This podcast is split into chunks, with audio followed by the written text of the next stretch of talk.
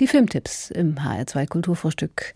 Hadwiga Vertröver hat heute drei Vorschläge, sich mit Bewegtbildern die Zeit in der Quarantäne zu vertreiben. Ein Scheidungsdrama mit zwei der bekanntesten Hollywood-Schauspieler der Zeit, eine Doku für die Freunde der italienischen Oper und schließlich etwas für die Fans der Historien, Schinken und der Ausstattungsfilme. Zum ersten Film, für den Film Marriage Story, sind die Schauspieler Scarlett Johansson und Adam Driver mit zahlreichen Preisen ausgezeichnet worden. Auch für den Oscar waren sie nominiert, beide. In deutschen Kinos lief die Netflix-Produktion Marriage Story allerdings nur kurz. Sie haben den Film jetzt nachgeholt bei Netflix. Marriage Story, Geschichte einer Ehe, das ist ein Scheidungsdrama. Will man das jetzt in diesen Zeiten sehen? Also ich habe das Gefühl, der Film passt sogar besser in diese Zeit, in der ja viele Ehen und Beziehungen einem ziemlichen Stresstest unterzogen werden. Denn das Schöne ist, der Film erzählt zwar die Geschichte einer Scheidung, aber gleichzeitig auch die Geschichte einer Liebe. Schauspielerin Nicole und Theaterregisseur Charlie waren ein Traumpaar, zumindest dachten beide das auch, und sind auch ein liebevolles Elternpaar, bis sich irgendwann Nicole erdrückt fühlte von den künstlerischen Ambitionen ihres Mannes. Sie will was Eigenes machen, will weg von der Enge der Künstlerbohème in New York, zurück nach Los Angeles, wo ihre Mutter und Schwester leben und wo eine lukrative Rolle in einer Serie lockt. Und eher beiläufig wird dann erwähnt, dass Charlie Nicole mit der Regieassistentin betrogen hat, was wahrscheinlich ja der Auslöser der Trennung ist. Aber eigentlich ist das schon meine persönliche Interpretation des Scheiterns dieser Ehe, denn das ist das Frappierende an diesem Film von Noah Baumberg. Es geht ihm nicht um Ursache und Wirkung. Marriage Story ist keine Beziehungsgeschichte, die Schuld und Sühne verteilt und es ist absolut großartig, wie Scarlett Johansson und Adam Driver das spielen, wie sie bei ihren Begegnungen versuchen, Fassung zu bewahren, wie sie zwischen Gefühlen von Wut und Trauer schwanken, zwischen Stolz und tiefer Verletztheit wechseln. Und wie so oft, wenn eine Liebe zerbricht, geht es beiden darum, die Beziehung zum gemeinsamen Kind aufrechtzuerhalten.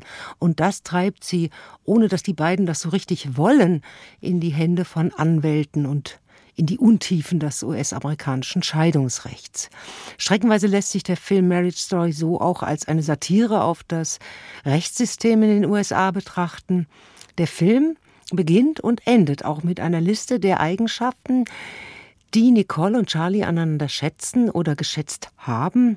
Eine Aufgabe, die ihnen der Trennungstherapeut aufgetragen hatte. Und diese Aufzählung gehört für mich zu einer der schönsten Liebeserklärungen in der Filmgeschichte und ist gleichzeitig aber auch eine Erinnerung daran, dass auch der hässlichste Rosenkrieg nicht zerstören kann, was sich einmal gut angefühlt hat, was in diesen Tagen doch etwas Tröstliches hat der Film Marriage Story bei Netflix. Kommen wir zum Filmtipp für Opernfreunde, einen Dokumentarfilm über den Opernstar Luciano Pavarotti, der ab heute als Stream und kommende Woche als DVD zu bekommen ist. Kein geringerer als der US-amerikanische Regisseur und Produzent Ron Howard hat sich des italienischen Heldentenors und Lieblings der Regenbogenpresse angenommen. Was für ein Bild zeichnet der Film von Pavarotti? Was bekommen wir von ihm zu sehen und zu hören? Pavarotti ist eine Hommage, um nicht zu sagen eine Huldigung an den 2007 gestorbenen Jahrhunderttenor. Ein Mann, das vermittelt der Film ganz gut, der jeden für sich einzunehmen verstand mit seiner unvergleichlichen Stimme, seinem Lachen, dieser Ausstrahlung eines freundlichen Teddybären.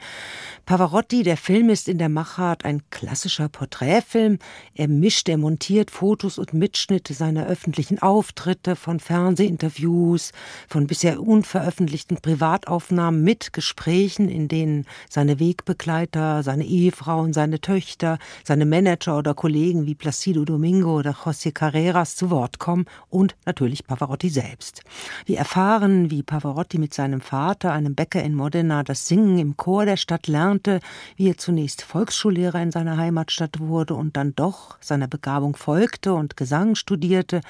Der Film begleitet Pavarotti von seinem Debüt 1961 als Rodolfo in La Bohème, bei seinem Siegeszug als Heldentenor durch die Opernhäuser der Welt bis hin dann zu den spektakulären Auftritten mit den drei Tenören und mit den angesagten Popstars wie Bono, Sting oder Elton John dann in Konzertarenen oder sogar Fußballstadien.